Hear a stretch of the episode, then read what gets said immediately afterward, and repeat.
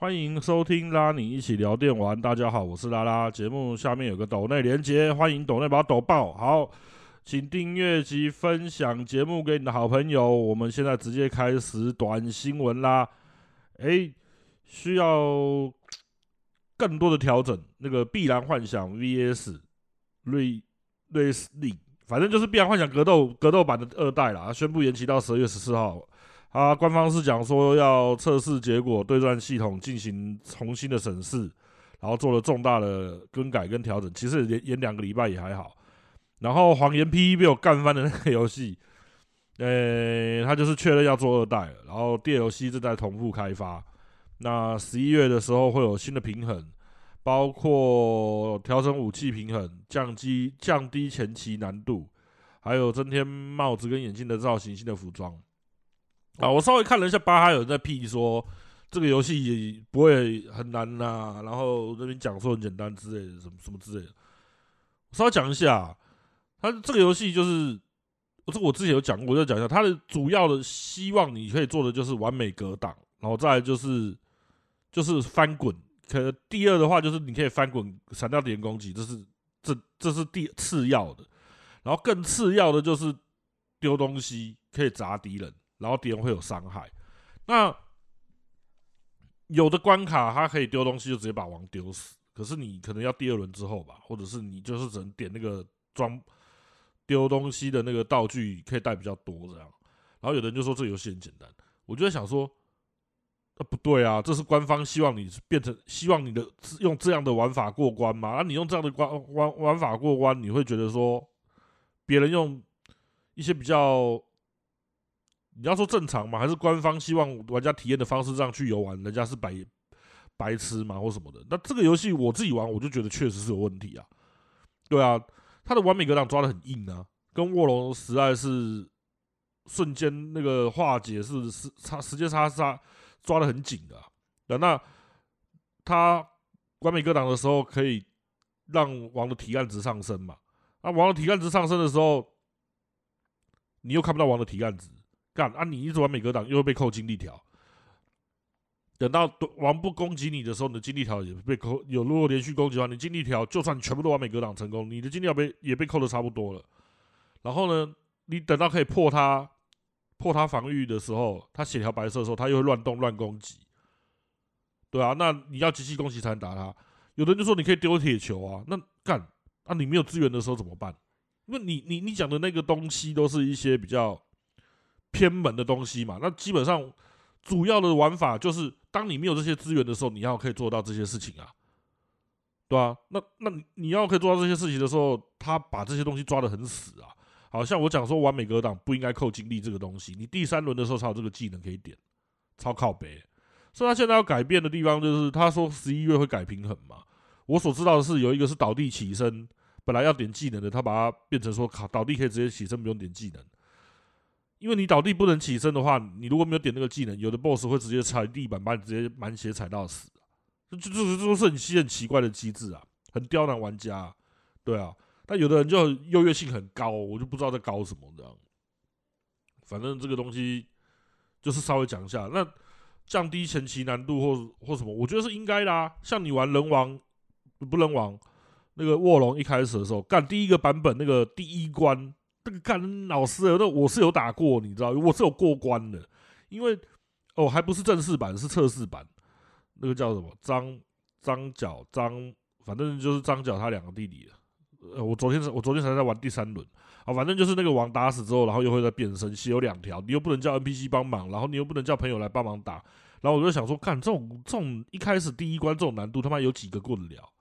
所以马上就降难度了啊！你悠悠悠心要这么高的人。我有时候觉得说，那你就你就自己锁等级嘛，或者是你就从头到尾不要穿防具啊，你就空装去打干，你就可以显示出你有多厉害啊。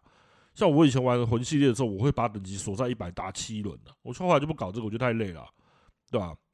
有的时候我觉得自己玩多难的东西，你可以让自己满足你自己，觉得啊，我可能做到什么事情，可是不用拿这个去踩别人，说，跟你玩的好烂哦，你那么你们都你们都把它改的这么简单，就是游戏都不像游戏，我就不是这个样子。你要让游戏变得很有难度，你可以自己挑战自己，很多东西都是可以这样。像换那个什么《霹雳谎言》有一关，他是连续打打四个王吧？哎、反正就是打一个王，然后他旁边会叫小弟出来，打完之后就跑回去，打完之后就跑回去。那你有的东西基本上。他就是一个小兵来乱你了，一个算他身边的小弟啊。有我就看有的影片，他说这个很简单啊，一直丢东西就可以过了，小兵都不用管他。我想说干你啊，这就不是利比亚那是马歇赛，但是你不要说这个东西很简单啦，对啊，就人家正常在打的，你就怎么会觉得简单？有时候觉得干你啊，真的是啊，我不知道，我觉得有的有的有的优越感很重，都在用踩人家的方式啊。哦，然后这个讲有点讲太多的不太有意思。然后方收伯卫的母公司角川最新财报透露，《艾尔登法环》DLC 黄金树之影的开发进度顺利，传说传说不确定，那个游玩的时间好像二十几个小时，我操！好，再来就是一个 Sony 的 PS 五串流游戏的那个那个手荧幕啊。人家说是掌机，可那也不是掌机，那个叫什么 PlayStation Portal，简称 PSP，干，啊，反正就是 PlayStation Portal，那就只能串流那个荧幕，你的 PS 五的主机荧幕这样。好，那就是说，在最初的二十四个小时之内，日本的零售商就是被抢购一空，啊，美国、英国、加拿大的亚马逊线上商店都缺货，所以不知道是真的那么多人要买，还是。他出的量本来就不多，所以一下就买光光，也不知道。然后再一个就是 Bungie，Bungie 他被裁员，我们上个礼拜有讲过。那他裁员之后，就是说有人说发言就说啊，我们的最我们他们是做《天命二》服务型游戏嘛，《天命二》就是玩家的信任度都降低了，然后失去玩家的信任度，然后自律让最终形态这个资料片超出预期。OK，就。就 Sony 也是说要做一堆服务型游戏，到现在也是没有什么东西出来，这样蛮蛮惨。好，然后再一个就是十月的英国伦敦 EXG 游戏大展中，哦，那铁拳冠军赛都遭到反石油团闹场，直接拿油漆泼洒一幕跟大大喊口号，这个我们有讲过了，对不对？然后就是。不久之前，法国巴黎的游戏周展览上，《快打旋风六》的线下赛事决赛，线下就是就直接面对面比赛的这种哦。然后决赛开场没多久，又有遇到抗议人士冲上台，然后拿喷漆涂满选手的荧幕，干这个都很有病。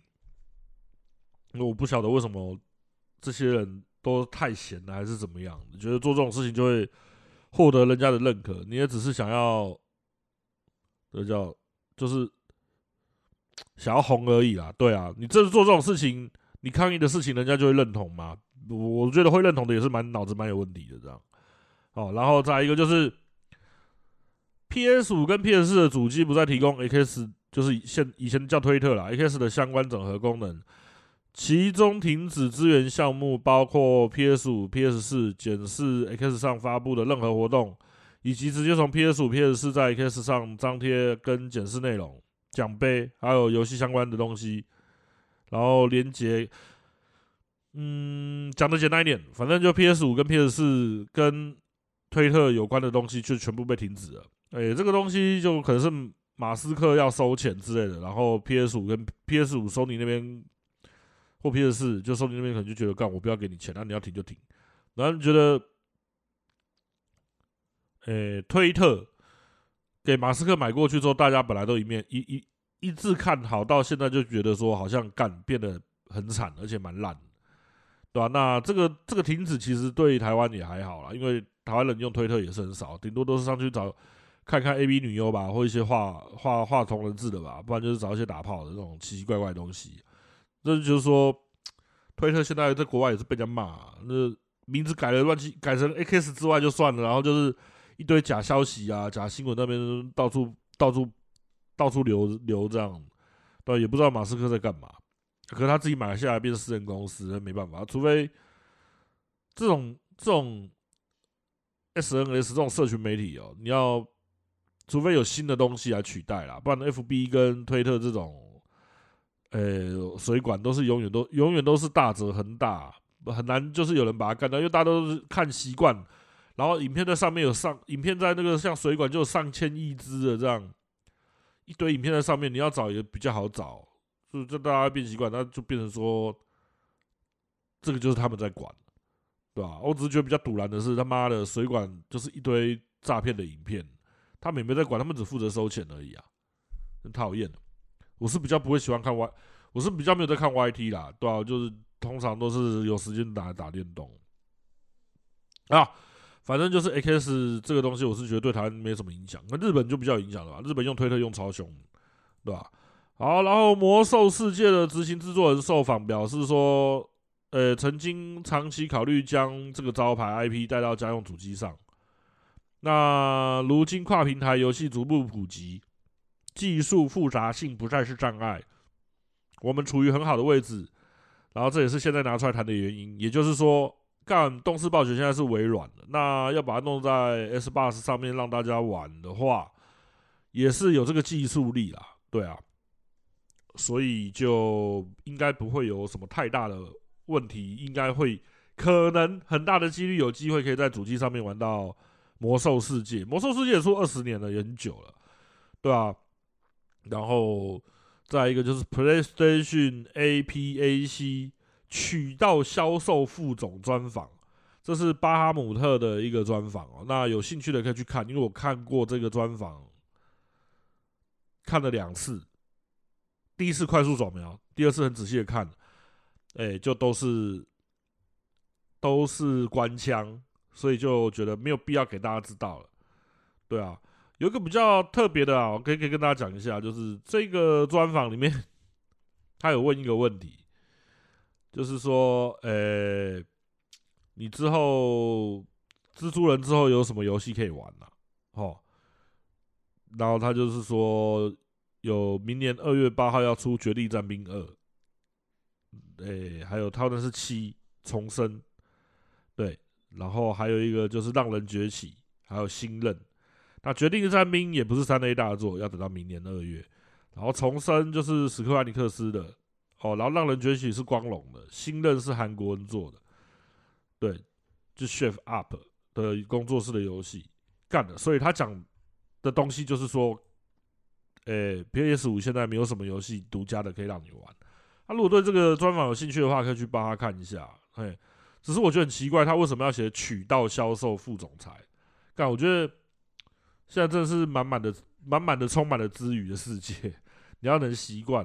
那一堆人是讲啊，什么短视频，然后不然就是什么吓死宝宝、地接地气，这个都是我小时候都没听过的话了，对吧、那我觉得这个是某种来说也算是文化入侵，但是没办法，这个东西就是因为人家的呃音乐啦，或者是连续剧啊，什么都比我们还要好。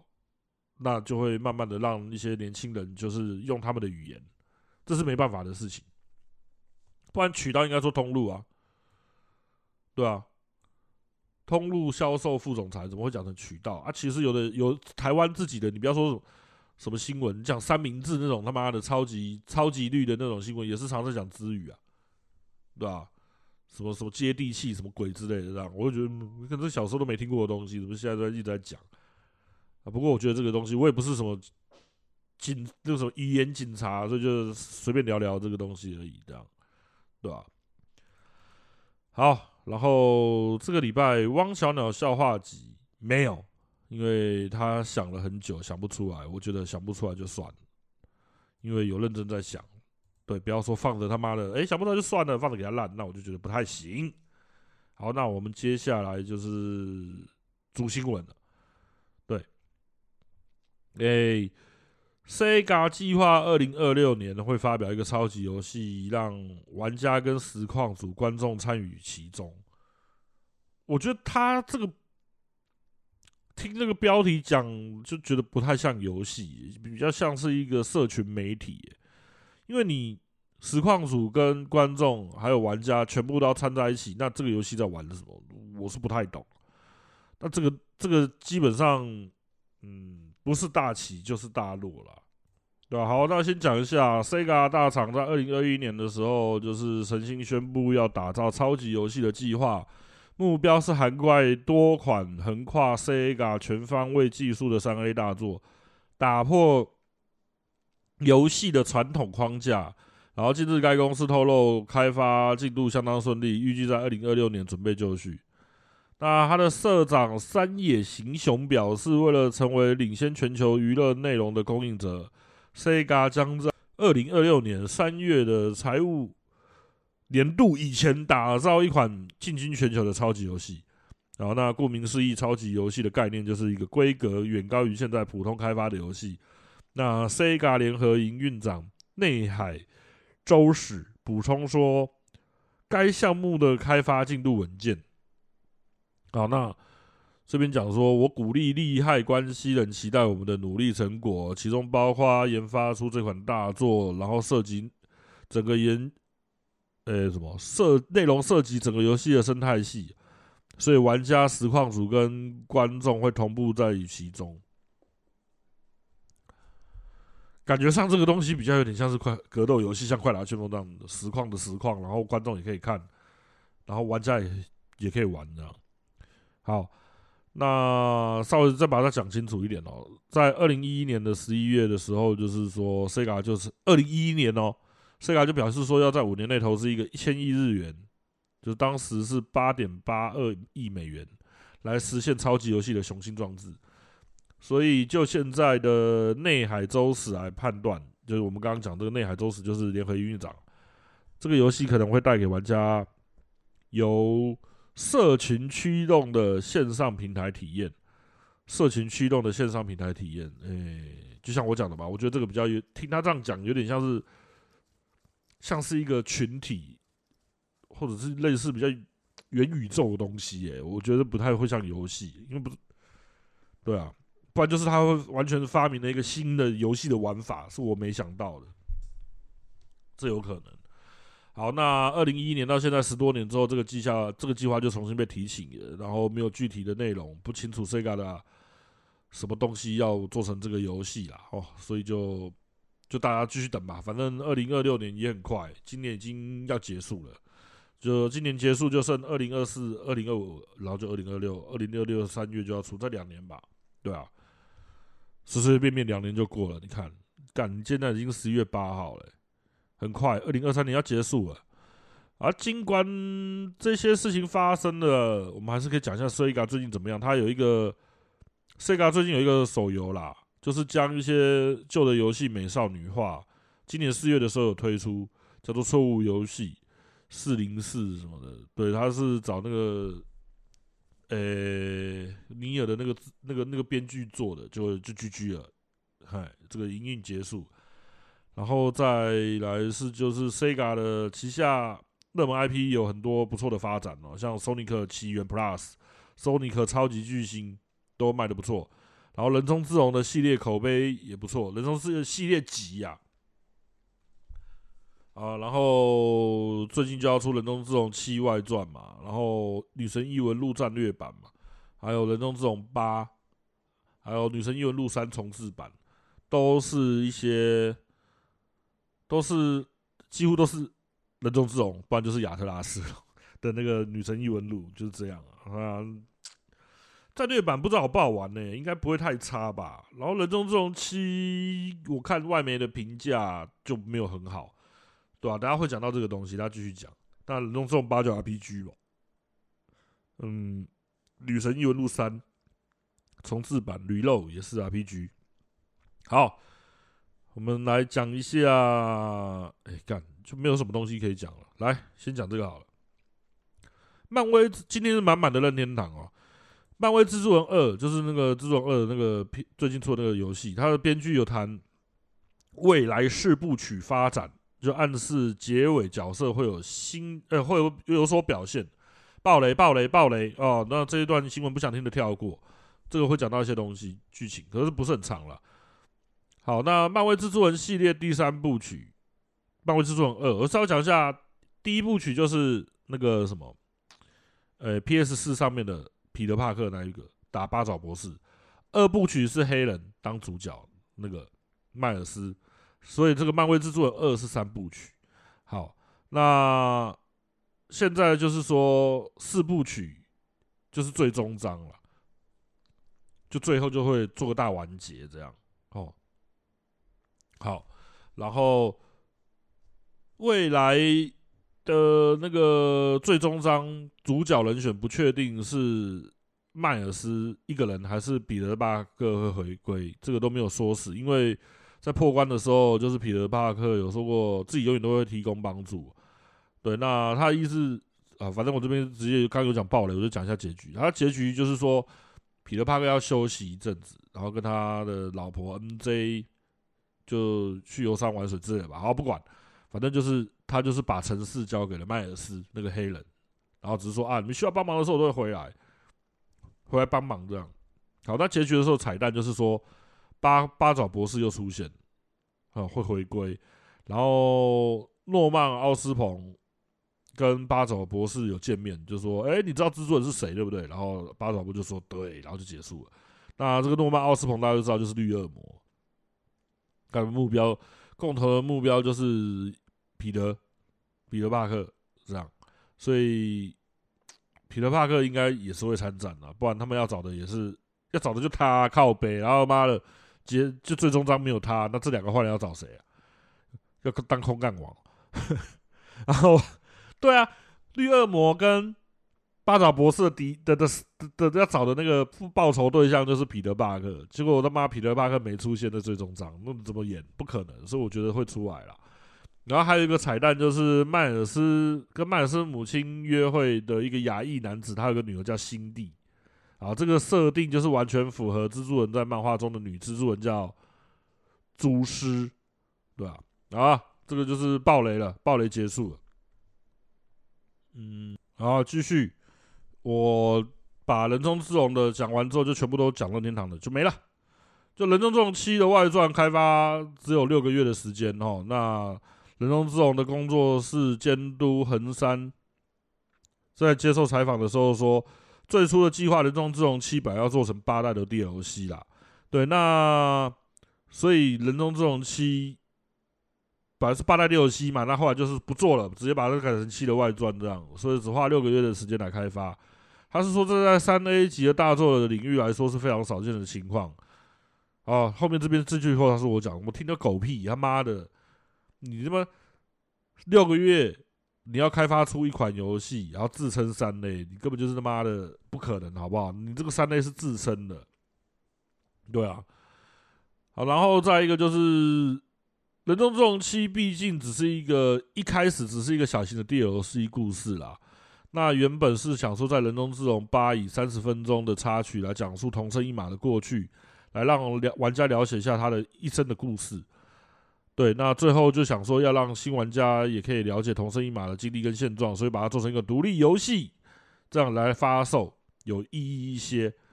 诶、好，这边。就人中之龙几维维新几，还有人中之龙七外传、人中之龙八都是同时开发的游戏。那人中之龙七、人中之龙七的外传跟人中之龙八这两个是用同一个引擎做的，所以会稍微开发的快一点。那我看了一下外媒，就是讲人中之龙的分数其实都没有很高啦，差不多就七分吧，七分左右。我有订这片，明天呃应该会来吧。那这片的话，基本上我应该也只是破了看个剧情就把它卖了。对，因为里面小游戏我没什么兴趣，那主要是因为想说，哎，不知道跟巴拉有点关联，我期待很喜欢，我就期待的剧情很强，所以就好像玩看看，反正他也没有说很贵，他说便宜卖这样。那便宜卖的话就便宜玩，便宜卖就便宜玩，然后就是想说，呃，我对他本来就没有很抱以很大的期望，对啊，因为我觉得人中之龙就是这样的东西。那就是看看剧情，啊我对这个剧情说真的也没有抱以多大的期望，因为人中之龙三四五六我都没玩过，我只玩过一二零一二一零级，然后一二一二级这样，啊，反正就是我的预想中应该是这样，没有差太不会，应该不会差太多，应该不会有什么太大的惊喜，因为他也就是把个 DLC 做成一个外传。然后短短的主线这样，主线不会太长，可能五六个小时、六七个小时就破了吧，对吧、可能不会到六，不会到六，可能四五个小时就破也不一定，对吧、然后就看你要不要玩白金，玩一堆很浪费时间的小游戏。我应该不会，我可能就会去搞别玩别的游戏，除非他的骂小游戏要求很低，对吧、因为我玩木村之龙一代跟二代玩那个小游戏要拿白金，真是玩到干娘妈想折片了。啊，那个那个什么魔法气泡，我是玩到想死这样。好，然后再一个就是制作人这个制作人谈《人中之龙六》泽村遥怀孕的争议剧情，他是说玩家抱怨就改，不如退休就算了。好。人中之龙七的负责人横山昌横山昌义跟制作人坂本宽之接受外媒专访，然后他有提到人中之龙六曾经引起争议的泽村遥未婚怀孕事件，玩家抱怨就改，不如退，表示说玩家就抱怨的话，你就改掉，就不如退休就算了。OK，就稍微来介绍一下，虽然我没有玩四五六，但是我大概知道是什么事情。呃，人中之龙一，我小时候在玩的时候，也算年轻的时候在玩吧。那个时候是一个作家，日本作家叫池新洲，他 Sega 请他来写剧本。然后那个时候 Sega 请他来写剧本，然后明月碾阳啦，要做这个游戏的时候，Sega 本来还不同意，他说干这种游戏根本就没人要玩，什么十八禁讲黑道。就没想到，哎，还蛮受欢迎，成人的欢迎。好，然后里面有一个角色叫做泽村遥，那个时候他出现的时候是九岁，一代的时候，然后他就是有点一路陪玩家。如果你人中之后都有玩的话，他是有零代没出现嘛，因为零代还没出生嘛。然后他就是一个女主角的女儿，后来给就。事情经过之后，什么哩哩抠抠的，反正这个泽村遥九岁小妹妹就给我们的主角同生一马，算是领养之类的，就是变成他的女儿。那、当然就不是亲生的嘛。OK，那他就会一路在剧情，反正因为不是死掉，你觉得在剧情里面从一到二三四五六都会出现。那随着年纪慢慢长大到六的时候，他就变成一个十九岁还二十岁的女生。所以这个就是泽村遥未婚怀孕事件，因为作者让她怀孕了。对，好，作者让她怀孕的话也没关系。可是作者让她怀孕的小的父亲是一个令人讨厌的金逼啦，金逼啦就是小混混。对，好，我们就让大家知道这个事情是这个样子的，就是未婚怀孕，刚成年，然后。结婚对象，不是不，那个打炮的对象又是一个小混混。OK，好，那我们继续讲下去。就横山昌义提到，人中这种工作室对游戏的品质要求非常的高，从来不会降低标准。干这个都官话，这不是每个废话，哪个制作人会说我们会降低标准来制作我们的游戏？好啦，他是说，毕竟让玩家们花时间玩游戏，就像从他们的手中拿钱，所以他们相当重视这一点。不过横山也说，虽然。话是这样说，但是我们没有打算写出让任何人都能接受的事情的故事。不管大家的反应怎么样，我们都想要打造出一个让人永生难忘的故事。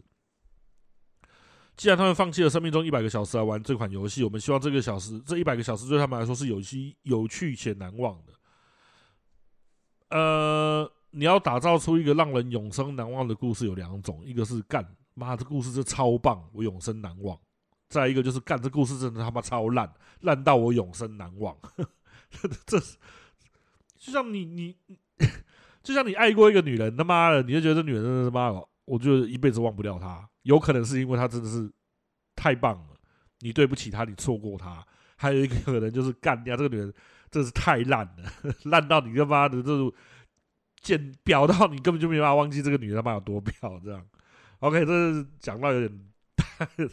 讲到自己都想笑，好啦，然后记者听完这个讲法之后就说：“确实，如果你们真的介意玩家的话，就不会让泽村遥在《人中之龙六》那样登场。”好，那刚刚讲的泽村遥人人中之龙未婚怀孕，就是说同生一马的养女泽村遥在《人中之龙六》突然未生未婚怀孕，那个时候怀孕的时候是九岁，加上孩子的父亲是令人讨厌的金币大，就小混混。所以当时日本玩家都直接崩溃。那毕竟泽村遥是从二零零五年一代的时候就是开始，玩家系列玩家从小看到大，如女儿般的存在。好，那横山就是制作人回应说，不管受到多少批评，就我的想法来说，这对泽村遥是完全正常的发展。比较让我意外的是，海外就是欧美的粉丝对这个事情接受度比较高，那日本玩家则是表现得非常失望。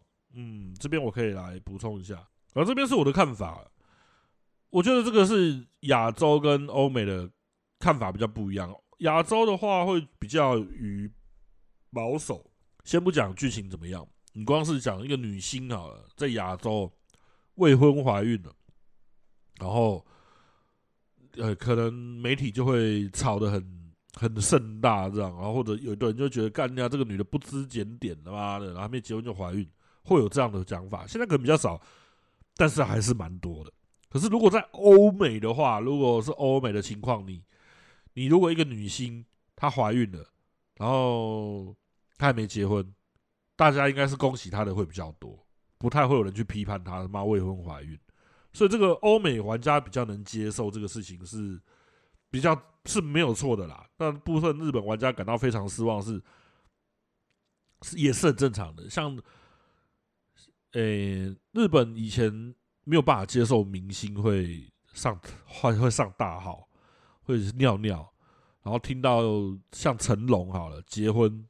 他们就一堆女生去自杀，对，所以那个时候日本就是他们对偶像或明星的标准比较有点神格化这样。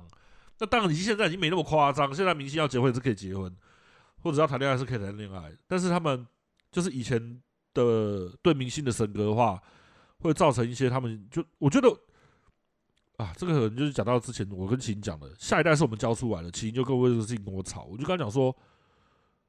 他他以为我在讲愤青，我说不是，我很讨厌愤青，我觉得愤青都乐色。我是跟他讲说，下一代为什么是我们教出来？就像我们是上一代教出来，我们的文化、我们的伦理都是上一代会延续下去给我们，上上一代延续下来给我们的。那当然会渐渐的会改变什么，但是有一些核心是不会变。好，那或者是核心可能会改变，可是它不是马上，对啊，就像像举一个例来说，好，尊师重道。类似这样的东西，然后那我现在不是要讲这些东西，我现在我要讲的是说，因为日本以前他们会把明星神格化，这个东西其实多多少少会影响到后面的下一代啦。我不敢说影响很多什么的，所以有的人会觉得说啊，干我喜欢的女生他妈的就未婚生子，我觉得很失望，然后他妈的又帮一个又跟一个混混在一起生子，什么？那他制作人是说。对于泽村遥，这个是他觉得是个相当正常的发展了，对吧？呃，某方面来讲，有两种讲法，一个就是，我想这个这个讲法大家能接受，一个小孩子在满是可能就是一个黑道爸爸或者传奇老大什么之类带出来，就跟在旁边之外，他可能会对黑道会反感。哦，我妈妈被黑道杀死，或者我我的我的我爸整天就在跟黑道搞这些东西，出生入死什么之类的，他觉得干掉，我绝对不要再跟黑道搞在一起，这是一种。哦，那可能就是大部分的玩家会觉得这样子想。那还有一种，可能就比较不会有人想到，就是说，干，我很崇拜我爸爸，因为他是传说中的黑道，说我也想要跟黑，我跟黑道在一起也是一个无所谓的事情，或者是觉得理所当然的事情。我觉得制作人可能比较偏向于这个部分，对啊，因为泽村遥应该是蛮，我虽然没有玩三四五六，而我觉得我我玩一二而已啦，而我觉得他是一个蛮崇拜同生一马的人，对，那很多事情你从小到大都跟一个黑道在一起的时候，然后同生一马又是一个很正派的黑道嘛，那。有的时候没有好好教，就会破气，对啊，就可能有的观念就会错掉了，这样，嗯，这样子应该是，这是我的想法，所以他他未婚怀孕，给一个给一个小混混中出，我觉得也是不会不会不无道理啊，就好像我妈那个时候不希望我去日本的酒店上班一样，她很怕我学坏，那我是回她一句话。我是做服务生啦，我不是去当当牛郎。我就回他一句话，我说：“干要学坏早就学坏了，那么在台湾根本就没人在带，没人在教。对啊，你这个就不用担心。他就说啊，好吧，他也管不到。哎呀，那这这边讲到就继续讲下去哦，就是说欧美玩家可接受度很高，日本的玩家就觉得非常失望，因为刚刚讲到泽村遥未婚怀孕。那制作人是说，那又怎么样呢？如果有玩家抱怨，我就开始修改，那就不如退休就算了。他说这个很难去解释。我觉得人中之龙就应该要像神一样，我们都无法触碰。如果你的观点因为别人的一句话就改变，那就不应该制作一个充满戏剧效果的游戏。不管结果怎么样，你能获得的只有批评。好，呃，我认同他的讲法，我非常认同他的讲法。对，就是他讲的虽然很屁。我讲实在话，但是我认同他讲法。你是一个创作者，你不能因为别人去跟你讲，我不喜欢这个角色这样演，你就改了，干，那你就变成你只是听人家的角色怎么，你只是听人家在写剧本，听听人家的批评在写剧本的啦，对啊，啊，我觉得他不应该死掉，所以干，我决定他不要死掉，也不是我决定，因为听。观众或者是听众觉得他不要死掉，所以我就觉得干，那就改掉好了，要顺应大家。可是你顺应 A，B 就会不爽；顺应 B 就 A 就会不爽。那你顺应 A 也顺应 B，写出 A 跟 B 都想要的剧本，C 就会不爽。你不可能去讨好每一个人，这个我们大家都知道，对吧？所以要被被批评是一件很累、很很痛苦的事情。我我我也懂啦，但是就是。做这种东西，你就是要要敢被批评。你不管做什么游戏好了，再怎么神，都会有人去批评。我相信是这个样子，对吧？那那他想说，如果有人骂的话，我就要改剧本。干，我觉得这不如退休就算。这我我这个我是非常认同的，对啊，因为你的观点就是你的观点啊，你不能说为了怕得罪某一方，你的观点就改变了，对不对？那那就是一件很奇怪的事情。那你你到底还是不是你自己的观点，还是你只是想要配合别人、顺从别人的观点而已？好，那横山制作人他还表示说，他们在游戏发售会会重新查看玩家的评价，但是也是会自己去寻找问题。他说，假如你做的炒饭太咸了，你就会知道要少少少放一点盐巴。我们我认为我们不需要去征求别人的意见，就可以知道自己需要改变的地方。哎、我觉得这个有点太屁了，因为有的东西你会，你会不知道，你会不知道你自己在干什么。哎、然后在开发的过程中，我们都会遇到很多需要修改的问题，我们都是一直在自行思考下一步的计划。好，这他的他的新闻讲到这边，我稍微讲一下，我觉得他这个有点太屁了。你自己在做炒饭，你不会知道你自己盐巴放太咸了。对啊，你一定是别人吃了之后，然后告诉你太咸，你才会知道太咸，你就用他回话回答他就好了。对吧？那你自己在做一个游戏，你当然是把你的成品都做得很好之后才丢出去。你不会觉得你的成品有问题，你还要丢出去。我是说有良心或正常的制作人哦，你不要跟我说冒险圣歌啊那种的那种乱七八糟的东西。对，那像他讲说他把人中之龙觉得是很重要的游戏，他做得很好之后才卖出去之后，那当然还是会有一些问题。那这些问题你制作人本身是会看不到的，一定是要玩家玩的时候才会知道。就像我今天讲那个谎言 P 一样。制作人做出这款游戏的时候，一定是觉得它没有什么大问题啊，他才会把它做成那个样子嘛。对啊，可是没想到被骂得很惨。那这个东西的话，被骂得很惨，就是他要改进的地方。那我会觉得，哎，他已经改版过了，他又愿意再改版，他会不断的在进步或者是修改他的游戏，我就觉得这个会给他机会。所以我游戏都玩完白金，我就卖掉了。P 的谎言我没有卖，我就等他 DLC，DLC 出来我买了我。玩完之后我再卖，对，我想看他会改成怎么样。我虽然嘴巴讲话很直吧，或者是很直，可是有的时候也不是这样。有我我觉得有，你除了讲话很直很直巴之外，你还是要给人家一些机会，或者是看看他到底做的怎么样。如果只是会嘴巴很直，讲着讲说，我嘴巴就是讲话那么直或什么的，那你就只是个酸民而已啊，干你啊，对啊，那。他是说他不需要去征求别人的意见就可以知道哪里需要改进，我觉得这是不是这不可能啦？对啊，我觉得这个是绝对不可能做到的事情。这边讲的太屁了。好，那今天的新闻都讲完了，只剩下任天堂的。我想说任天堂的就一次来讲完。好，任天堂推出了残年长者玩 Switch 计划。任天堂日前宣布使用家机 Switch 举办银发族的娱乐活动。也会在老人社福机构提供那个游戏资源给老人，然后实现一开眼睁开睡起来睁开眼睛就可以一直玩任天堂的游戏，创造生活更多的可能性。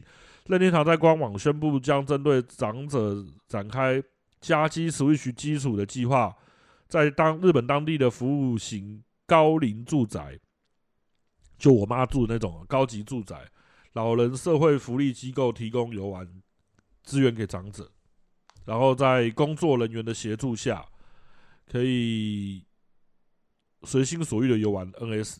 好，然后像是大人的 Switch 脑部锻炼，然后 Switch 运动，马里奥赛车八的豪华版游戏。那这个活动获得不少长者的回馈，所以这个会扩大到日本两百个服务型高龄住宅社会，不不是社会高龄住宅来提供扩大这个计划，年长者游玩 Switch 计划会扩大到日本两百个服务型高龄社会。干你啊！讲第二次讲错了，再讲一次。任天堂要加强年长者玩 Switch 计划，扩大至日本两百个服务型高龄住宅，然后提供他们 Switch 跟游戏片，可以一起同乐。我一直想要讲成社会住宅，其实讲社会住宅可以干掉，我就不爽，我要把它念对。好，然后。他们是想说，任天堂也可以把游戏市场进攻到银发族，凸显活到老玩到老的娱乐精神。其实任天堂对他们日本自己的回社会回馈是不少。我记得一九九五阪神大地震的时候，他好像不知道就捐了多少台 Game Boy，不几千台还几万台，忘了，我真的忘记了，太久，一九九五的事情。反正他就捐了一堆 Game Boy 给受灾户，对啊，然后他们都是有在做一些社会回馈的事情啦。那我讲这个新闻其实也没有什么，就是说任天堂有在推行那个银法族玩他们 Switch 的游戏。那重点就是这一句，以后就可能会出现我阿嬷都比你强的呛虾，对吧？那打一打让干我阿嬷都比你强。好，然后再一个就是《萨尔达传说》系列制作人青沼英二荣获法国艺术与文学骑士勋章。法国文化部部长已经决定向萨尔达制作人，就青沼英二萨尔达系列制作人青沼英二给他法国艺术与文学骑士勋章。好，那这个勋章就是宫本茂也曾经拿过。那青沼英二从一九九零年末开始制作萨达系列，在《风之律动》二零零二年有做总监之前，他曾经担任过《石之底》一九九八。还有木兰修假面两千年的共同总监，你看以前的游戏都很厉害。一九九八石之底，两千年木兰修假面，风之律动二零零二，你看每两年就一款萨达，超屌了，起码你不怕抖啊。啊，也不是在说他们技术力怎么样，因为现在做游戏的钱、人力、时间都跟以前不一样了，容量也不同啊。好。然后，二零零七年的时候，青沼英二就开始担任系列的总监、总制作人一职。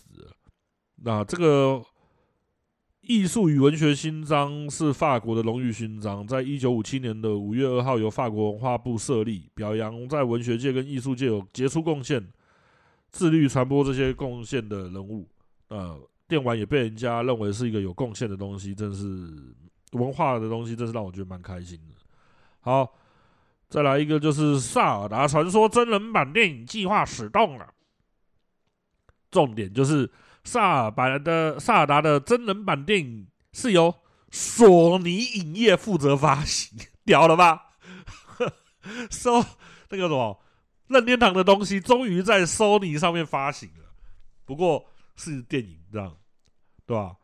好，那这个《萨达传说》的电影。就是由任天堂的代表董事宫本茂以及阿拉德制片公司的阿拉德共同领衔制作。那这个阿拉德曾经做过《蜘蛛人穿新宇宙》、《蜘蛛蜘蛛人返校日》、《秘境探险》、《攻壳机动队》的电影。好，然后呢，这个阿拉德，我刚刚说是这个公司哦，哦，他做过《新宇宙》、《返校日》，然后《秘境探险》、《攻壳机动队》。那可是阿拉德这个制作人担任过多部蜘蛛人跟 X 战警的制作人。电影好，那本片由迷就是《移动迷宫》的导演来指导，我完全没有看过这一部，因为这是小说又三部曲，我就懒了。那本片是由任天堂出资电影五十趴以上的制作费用，Sony 影业负责本片全球发行跟共同投资。这个真的是蛮蛮惊讶的，很意外，这样就没想到，哎，干任天堂居然会找 Sony，因为任天堂这个我们讲真的啦，任天堂要找要出《萨达传说》做电影，你随便找一个环球啦，什么迪士尼，什么乱七八糟一堆影业，随便找一定都有人要跟他合作的啦。那我不知道他为什么要找 Sony，他可能要递出友好的橄榄枝，说，哎，干你你 PS5 你卖你的，我 Switch 卖我 Switch 的，大家不要吵架。对，那我们可以合作一下这样，不然的话，我觉得这个 IP 你随便找一个电影公司，电影公司都跟你说拜托让我卖，让我发行这样，对吧？而且他除了共同发行之外，还共同投资。那公告中，任天堂将亲手将 IP 影像化，不同于游戏主机的管道，让全球玩观众可以接触任天堂所创造的娱乐世界。然后任天堂将深度的参与电影制作，秉持着透过娱乐让每个人脸上都能露出笑容为目标。创造出独有娱乐，好、啊，这个都很官话。那宫本茂在一开始提到，关于这部电影已经跟阿拉德决策策划多年了，所以这次任天堂也将参与深度开发，深度参与开发了。那距离完成还有一些时间，敬请期待。马里奥电影版我记得也是开发了很久了，好像五六年有吧，才做出来的。所以这个萨达传说的电影版也不是最近才弄，他们只是承认说有这个事情。但是已经一段时间，就是做蛮久了啦。然后再来一个就是，呃，任天堂最后一个新闻了，对吧？就满满的这个礼拜满满的任屯任屯新闻，也蛮还蛮有趣的。任因为 Sony 真的没什么新闻可以讲，然后 Xbox Xbox 也该休息一下，然后买了那个买了那个动视暴雪之后，还不还还不休息一下，还有什么新闻可以报啊？别搞了，嗯。任天堂强调，网络消息并非事实，专利不一定会用到。哦，就是说，我们先讲一下，任天堂最近公开了二零二四年的第二季财财财报，他们讲到说，《萨达王国之泪》从八月的总销一八五一万一千八百五十一万，上升到一千九百五五十万，就是快两千万，这两千万突破绝对不是问题。另外一个就是刚发售的新作《皮克敏四》，同样达到两百六十一万份，超越前作的成绩。那《马里欧八豪华版》的销售领先群雄，目前是 Switch 上销售量最高的游戏。《马里欧八豪华版》的销售量已经突破五千七百万份了，远远超过第二名《猛男减树枝》，就是《登动物森友会》四千三百三十八万。好。马里欧八豪华版，如果再加上 Wii U 上的马里欧八，就是突破销售，呃，销售量就突破六千五百万份。对，然后呢，马里欧八，我说是现在都讲赛车，我有点妈昏头。马里欧赛车八啦，豪华版，就是它的销售量这一季是卖了一千五百万份，然后第二名萨达传说只卖了九十九万份，就是销售差蛮多的啊。我比较好奇是。干他妈！马里奥赛车八谁还在买啊？应该都有了吧？太恐怖了！哦，好啦，然后再讲一个比较特别的，最新的那个马里奥惊奇，两周统计四百三十万份，对啊，所以你看，马里奥八已经卖了六年了，他到现在还在卖，任天堂要倒了，我跟你讲，已经没有游戏了。反串要讲一下，我这是反串，因为有的人都很喜欢说任天堂要倒啦什么的，那游戏都没有。干嘛？哎，马六马里奥赛车是超厉害，卖了六年，他妈还是这样子搞这样啊。然后再就是重点，社长古川俊太郎否认了之前网络流传的 Switch 二的一些消息。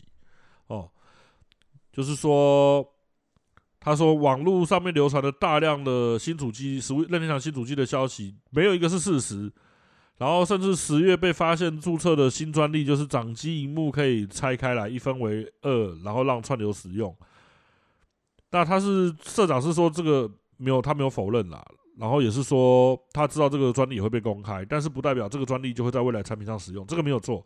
很多专利都是申请的，不一定会做这样，因为要实体化不一定会赚钱，之类的。那他这个这个专利就是两个荧幕可以拆开，你想象一下三 DS 或 DS 这样，就是上下一个荧幕嘛，然后这两个荧幕可以拆开来，这样。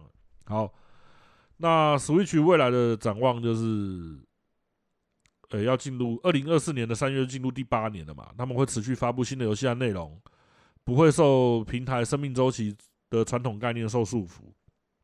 干，我我讲真的，他们真的是每次都讲的，我就觉得太保守了。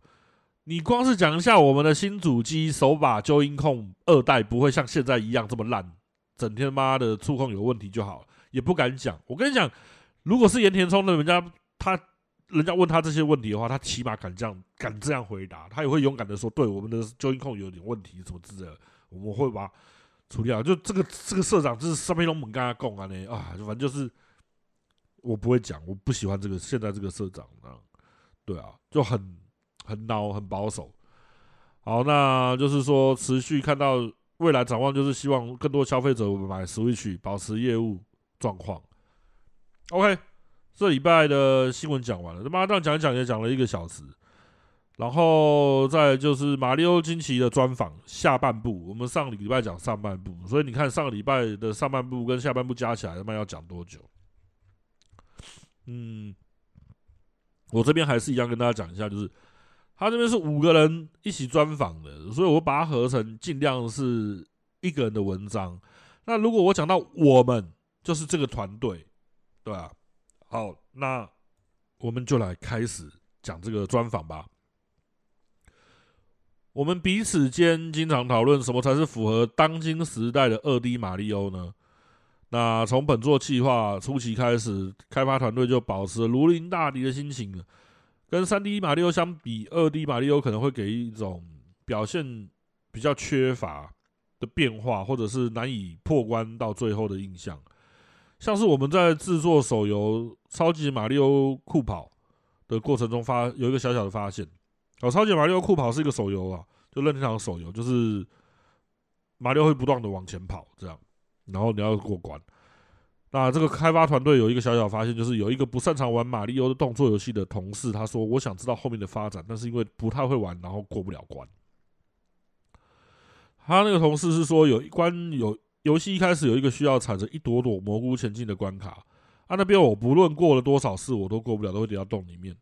那基本上这个就是我讲的，那个制作人自己是不会发现这种问题的，因为制作人他们觉得说，我们不认为这个关卡很难，所以也没有意识到游戏难度太高，没有办法过关，就会让人丧失想玩下去的动力。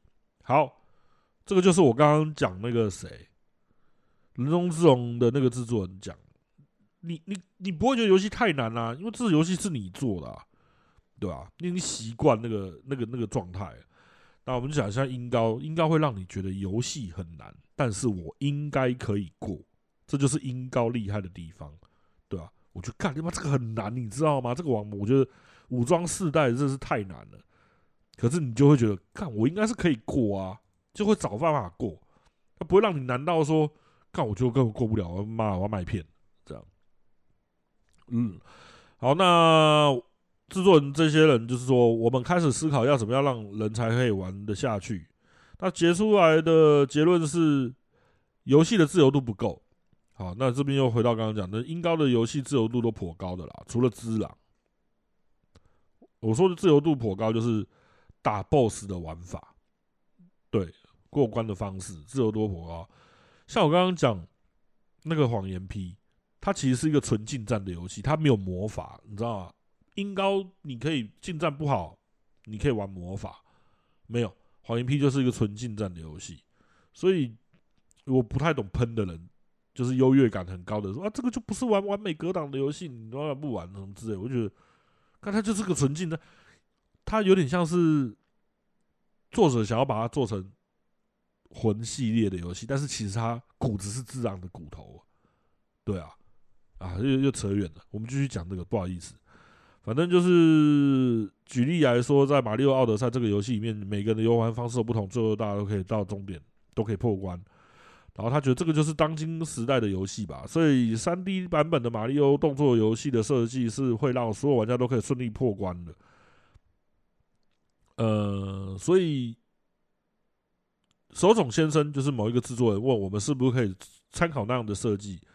那感觉上，二 D 马里欧游戏在玩家的心中都摆脱不不了一个困难、很看技巧的标签。哎，没有错，真的是这样。尤其是你看了一堆马里欧制造的那个一些玩家做的关卡，你更会觉得，干你娘，这个我根本就出了，我根本就过不了，不会想玩。那个叫什么、呃，马里欧制造机嘛，不是、啊，反正就是我上个礼拜有讲，对啊。好，那。就是说一，一旦搞错搞错了操作的时机，就会常常找不到可以逃的地方啊，所以比三 D 马里欧更容易失误或失败啊。那这次的游戏不一样，就惊奇。我们打算在关卡的设计上，让玩家可以创意的来过关，不再是只是纯靠技巧，只要动动脑就有找有办法找到机会前进。这样，这符合二 D，符合这个时代的二 D 马里欧，应该就是可以自由过关的方式。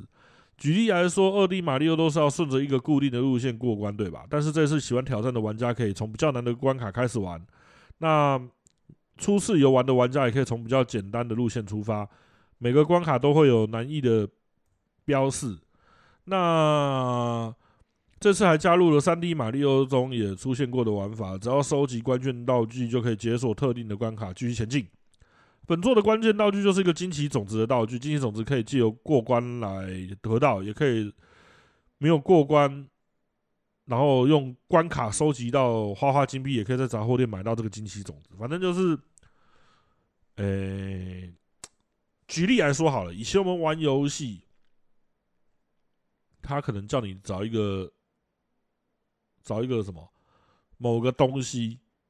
他可能需要你拿三个东西，三个奥啊，讲讲一个好了。你们玩某个 RPG 或 ARPG 好了，以前的游戏是你可能玩那些游戏的时候，他会叫你说你要我找到三个奥里哈冈，你才可以继续下面的剧情。然后他就给你全世界他妈的就只有三个刚刚好，你一定要找到这三个奥里哈冈，你才能继续过下去。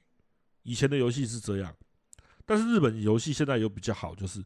他需要你拿三个奥里哈冈才能过关，但是他可能在全世界摆了十个奥里哈冈，让你比较好找到三个。他是现在的意思就是说，他的惊喜种子你过关可以拿到，好，你过不了关，你可以去收集钱币，你再去商店买惊喜种子也可以。那你只要有足够的惊喜种子，你就可以开下一个关卡。所以他没有强迫你一定要过这一关，你过不了就算，对。就是我刚刚讲的，他跟以前的方法不太一样。我刚刚讲应该很清楚、很好理解了吧？那种老玩家一定很理解我在讲什么。他要需要要你去找三个什么什么什么什么，是五或者两个什么什么的时候，干嘛全世界只有那两个有找得到？那两个地方找得到？因为现在的游戏日式的也有改，就是他需要你找到两三个什么东西，干你到哪里什么地方都可以找得到，他不会让你说干他妈的就只能找到两三个这样，很固定。好，然后他还把角色的数量增加到十二个，然后。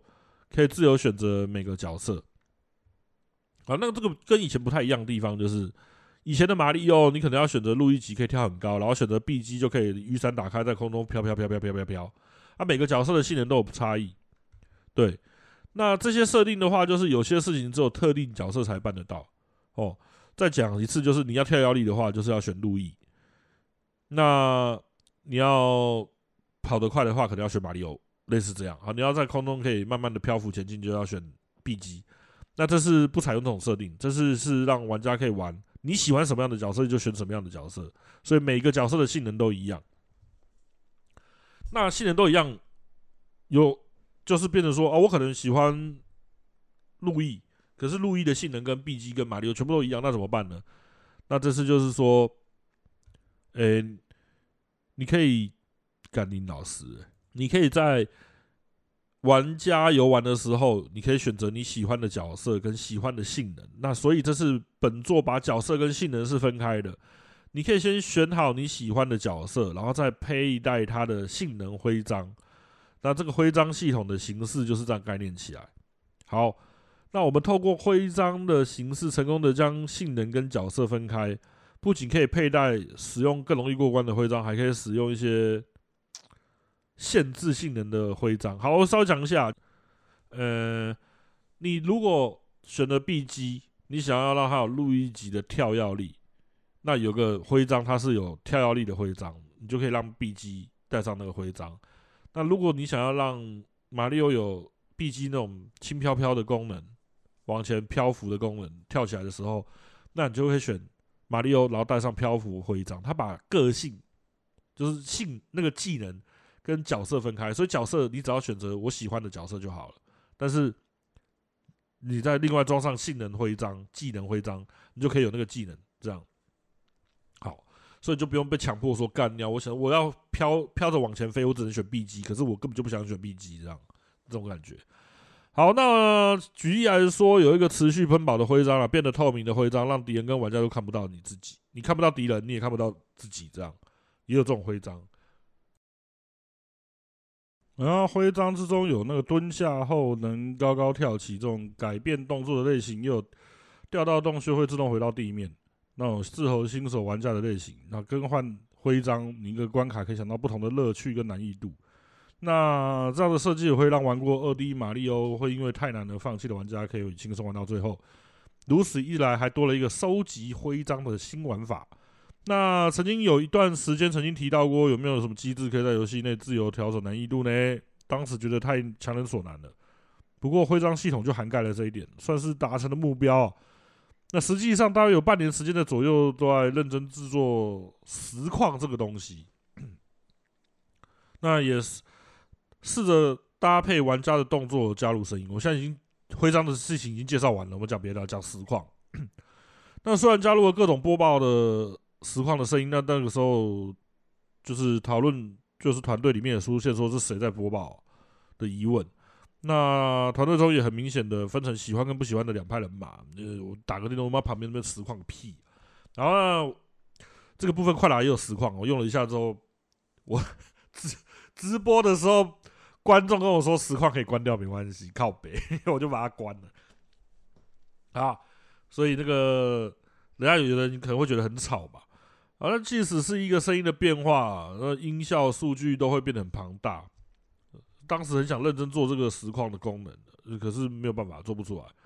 然后就是放弃之前，认为放弃之前实况中反复测试的结果会非常可惜。就是他们已经做了半年多这个东西，就觉得哎呀，这这做不出来就放弃，就很可惜，因为数据都在嘛。所以他们就请了一个专职的人接手这个计划。的工作人员加入团队，就是把这个 data 的资料可能先留着，然后做这个资料的的员的的同同事啊，就是叫来做的马六这个团队。那刚好这个时候有人提议将花花王国设定为游戏舞台，我们就将这个舞台匹配的闲聊花花形态。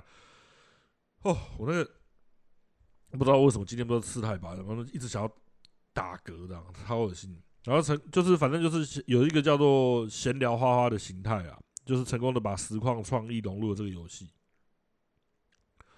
那我们将闲聊花花设定成游戏关卡的物件，让玩家可以寻找隐藏其中的花，或让玩家看见天花板附近的花，然后来激发他们怎么去那边啊，或什么的，然后制造出前所未有马里奥的玩法。好。那这个部分的话，那个花其实就是会讲一句话啦。哎呀，你怎么跑到这里来啦？哎呀，这边附近好像有东西啊。然后经过的时候，他可能会讲一些，呃，跟游戏没关系的，或者是有一些小秘密的事情的的一两句一句话这样。对啊，那我觉得还蛮有趣的。看过影片。哦，那通常我现在讲那个音效的部分，在通常的情况下。有新成员加入音效团队的时候，我们都会告诉他，你是作曲者或者是做音效的，音效就 SE 啊，负责人之前，你就是这个游戏的制作人，你可以积极的提出各种点子，并且在游戏内容中发现不合理之处就要提出意见。他这个意思就是说，就算是新人进来，他也会跟你讲说，你不是只是一个作曲的或做音效的，你有什么状况，有什么思考、想法什么样，通通都可以讲出来，这样。那这次大家比以前以前更密切的参与在其中，而真正体会到制作游戏的感觉。那毕竟音效团队的人数制作有制作音效团队人人数有限啊，他们都是在游戏开发到途中需要人手的阶段才加入开发团队，而不是从游戏一开始初期就让他们加入。所以要是视觉上没有一个明确的方向，制作音效也没有概念能够参考。好，一直以来大多都是开发后期才会加入音效团队，然后有想过搭配音效画面也跟着改变的话，应该很有趣。但是这部分也难难以实现，实在感到非常焦虑。好，那稍微讲一下，就是说你现在可能要做一个。关门的音效好了，我现在随便讲一个。你要我是游戏的制作人，然后叫团队做一个关门的音效，可是他根本就不知道这个门是木门、铁门还是那种恶灵古堡那种要两只手才能推开的那种门，他不知道，所以那音效会很难做得出来，只能用讲的，因为你视觉上没有一个参考的方向，这个就是他的意思。对，而且音效通常都是后期才加入的，所以这一次的话就是，嗯，继续讲。像上一次就是之前的游戏开发，最最后阶段才加入一些音效，像是一些让力宝宝配合音乐可以跳跃的这种程度而已。那这一次的音效团队就不一样，他让从一开始做的时候就让这些音效团队直接加入进来，不是说游戏快做好才进来。所以大家互相提出游戏的创意啊，那我们也与工程师一起开发了音效的相关部分。像碰到金奇花关卡途中的地形，就会突然产生巨大的变化，对这次音效的影响也很大。那我们首先尝试配合乐曲，让吞食花从水管钻出来的实验。那个时候，企划人员就为了我们的构思，让水管与脚下平台移动的关卡，稍微讲一下，就是说，嗯，他现在就是变成说，要让游戏的东西可以跟音乐做出配合。对啊，然后就是让水管也可以一起移动。那我这样讲的很很怎么讲？很抽象。我会觉得说啊，有办法的话可以玩就就知道你在讲什么，或者看个影片介绍，对啊。那这个构想在开发团队内评价也很好啦，所以就做出了一些调整，让敌人的角色跟机关可以随着音乐摆动，但是企划人员就是。制作游戏的人不太懂音乐的韵律跟节拍，那音效团队则是不太清楚关卡的设计方面的知识，所以在磨合的磨合的方面过程有点辛苦。那当时音效负责人跟关卡设计师啊一起花了很长的时间调整这些细节，然后双方都试着开说明会，就让还试着亲手操作音效关卡的设计配置工作。好，那这个东西我有看了一个影片，就是。呃、他可能就是一二三啪，一二三啪，这样子一个四个拍子一次的时候，马里奥跳起来，整个画面就会一起跳，然后就会出现隐藏的金币，类似这样。他这次做的游戏方式非常的特别。好，然后还有做了一个非常适合线上游玩的马里奥游戏的构想了。从一开始的时候，那要线上的话，就必须加入 Switch Online 哦，要付钱。那这个东西，我觉得他们讲的蛮有趣，所以我特别留下来这个部分，就是说，在世界上有各地的人要一起玩游戏会很有趣，但是有一些地方需要克服，像是对战游戏中实力强的人会因为赢了会很高兴，但是新手一直输就很快就不想玩了。对，除非像我一样一直输还是想要一直玩，想要变强，可是这种人毕竟是少数，因为这只是个娱乐。好，然后或者是合作游戏的话，不擅长的人可能会拖后腿，那就又被人家排挤。所以我没有想过说，有可能因为少部分的人因为没礼貌而导致纠纷，所以不想要想要做出一些不会有这些问题，而且玩的愉快的线上游戏。所以我们想出的关键字就是轻松的联系，基本上玩家可以玩单机，像玩单机游戏一样这样进行轻松的连线。然后不需要匹配啊，才能游玩，或者在我玩单机模式的时候，系统会自动匹配，玩家就不用等开房。也就是说，如果是世界上有人在同一个时间游玩同一个关卡，网络就可以让他们连线一起过关。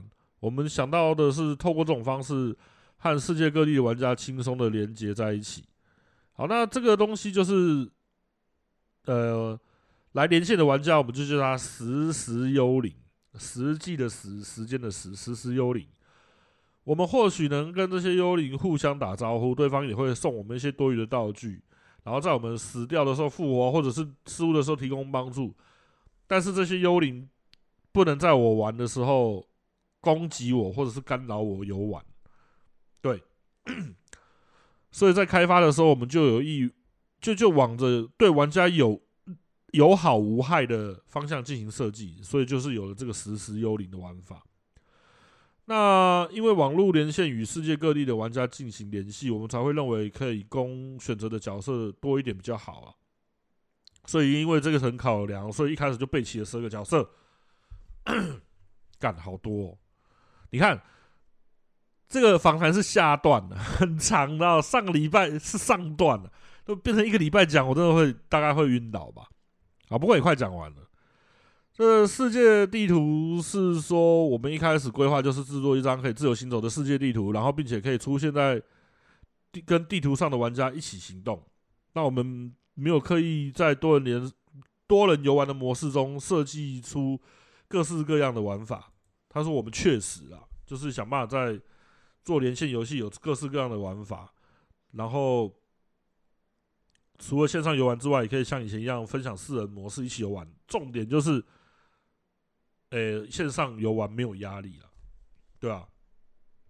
好，那此外，分享游玩模式中还加入一个全新的设定，可以乘坐在玩家操作的耀西背上。这是耀西的背上可以带其他的玩家的角色，就是我如果玩耀西的话，女儿就是玩马里欧，她可以坐在我的背上这样。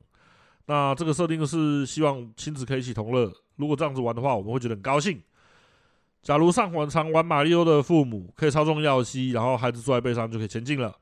好，那在皮克明的开发人员访谈中，宫本茂先生也曾经提到说，希望大家可以在客厅游玩，所以我们也是希望大家能在客厅跟家人一起玩本作作品。那在分享游玩的模式中，所有的玩家生命都是共通的，可以互助合作，一同前进。那就算有一个玩家失误，也不会马上扣生命值，而是变成幽灵，在五秒之内。其他人可以来救他，那就不会减少生命值，对吧、啊？人数越多，玩起来就越轻松。嗯，这是马里奥星座加入了许多创新的玩法，实现了今后二 D 马里奥的新基础这个目标。那在本作中，为了让玩家感受到马里奥的马里奥还有各个角色的魅力，我们将角色的脸部表情做得更加的丰富跟细致。那这次的目的目标之一，就是希望玩家可以。自由的轻松游玩，那关卡也可以自由选择，那可以自行决定要不要触发关卡内的惊奇，要带什么样的徽章，全凭你个人的意志。你可以带徽章让游戏变得更难，也可以带徽章让游戏变得更简单。你也可以不要带徽章，就这样子过下去。就像我今天讲的，你可以玩黄炎批，或者是其他游戏，不管，你可以很厉害，你可以限制自己的玩法，你可以脱光光去玩。你可以限制自己的等级，从等级一玩到破关，对，或者是你可以干把等级撑撑很高，这样去玩都没有问题。对，重点就是不需要去踩着别人说干我很厉害。你就算真，假如你是真的很厉害的人，你不需要踩着别人，人家也会认为你是个很厉害的人。我的个性是这样，对吧？就你如果真的是一个很厉害的人，你不需要自己讲，很厉害是别人来讲你很厉害，你才是真的很厉害。所以他们这次就是做出这种你要怎么玩都可以凭你自己心意的方式去玩。那觉得关卡太难，你还可以试着用不会受伤的耀西跟偷天兔这种角色来玩。好，谢谢大家。这个这个什么？这个礼拜的新闻讲完，专访也结束了。干嘛我想说新闻没什么，就专访有够长。但是妈哩哩扣扣讲一讲，又是讲了一个多小时。好了，再来一个就是什么？过场提醒。过场音乐后可能会说出一些政治或社会议题，还有游戏心得跟生活琐事。那没有兴趣听的听众可以听到这边过场音乐就把节目关了。那因为我的背景音乐有有人来直播说我的 背景音乐太大声，会打扰他听，所以我就会把背景音乐再转小声一点。那因为是太座说要有背景音乐的，所以我们就先把背景音乐留着。其实我们讲真的，不要有背景音乐，我比较轻松，对啊，因为。我按暂停的时候，没有人会知道。好啦，那就先暂停一下。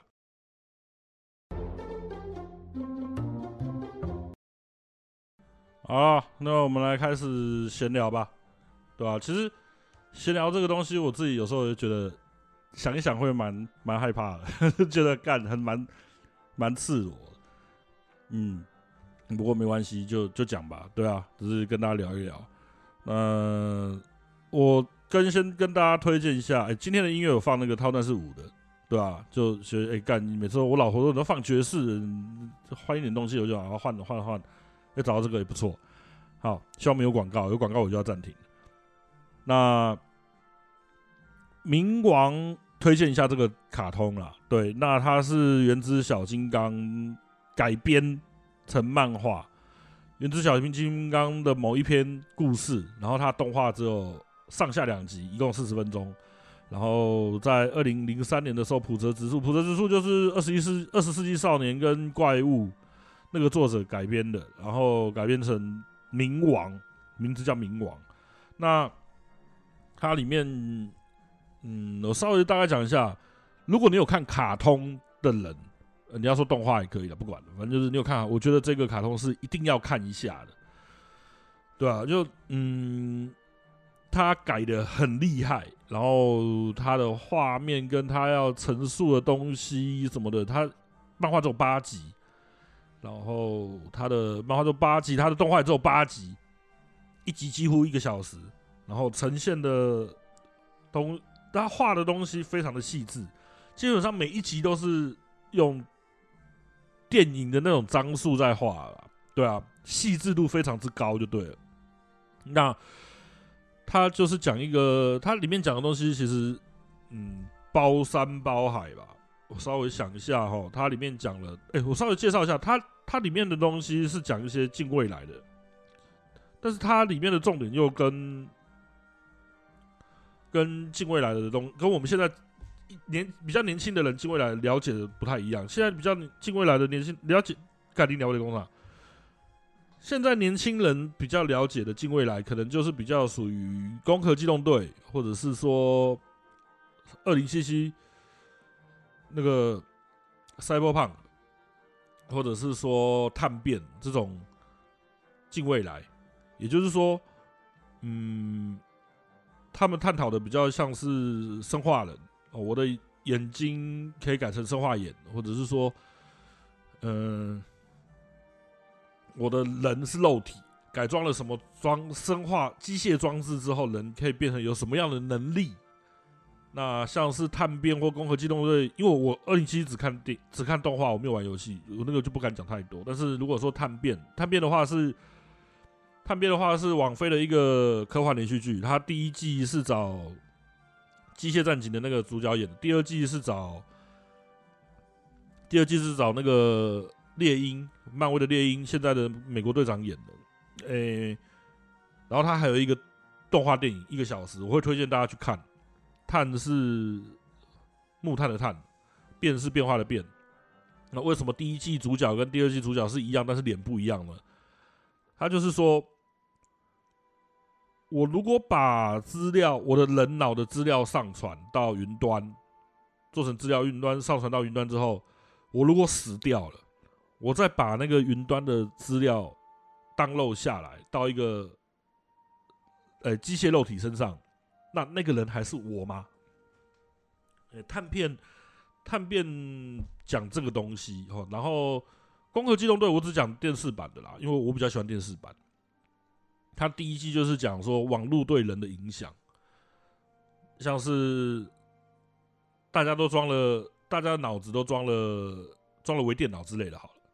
那你所有的东西都要经过微电脑才能才能看到东西嘛？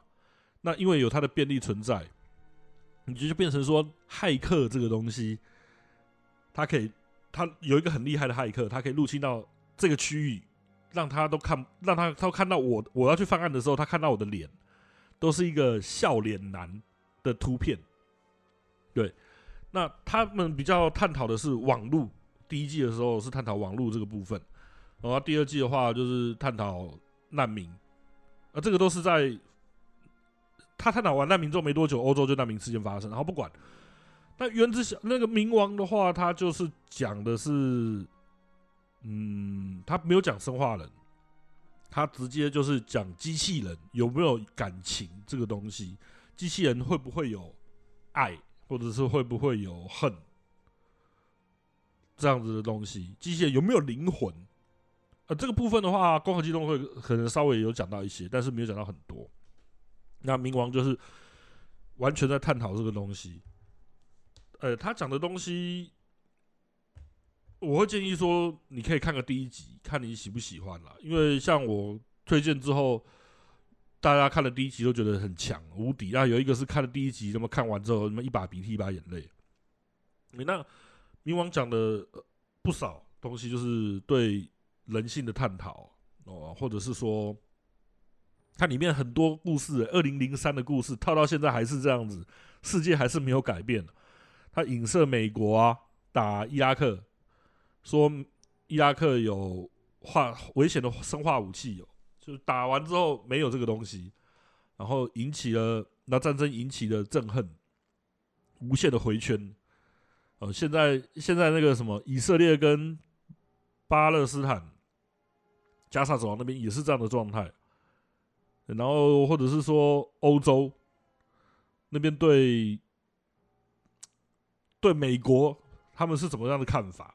哦，就是还有原住民啊、屠杀啊、难民的困境啊，这个这些东西，二零零三年在讲的漫画里面东西，它现在改编成卡通，就现在还是套用到现在的世界上。我会觉得，某些地方来讲，说是蛮蛮蛮可悲的，就是人类还是没有进，没有没有没有什么进展这样。对啊，然后像什么恐怖攻击啊，冥王也有讲到啊。恐怖攻击啊，报仇啊！你杀了我的全家，我就要杀你全家，这种之类的。干，有广告哎、而且还出现他妈的蜘蛛人广告，我都已经没完了。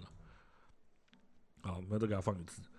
然后，嗯，要讲的很深的话也可以啦。就冥王他还有讲一些像是，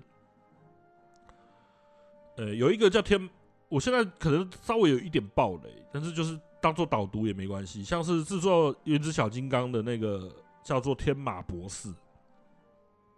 天马博士因为他儿子死掉了，叫做飞熊，大熊的熊，会飞的飞。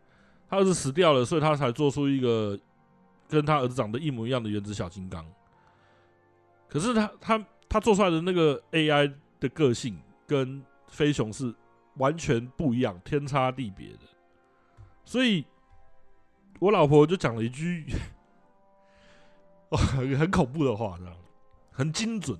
她说：“这个博士制造了他，然后又不爱他，这样。”我对啊，我就觉得哇，这个真的是听的是很悲伤的。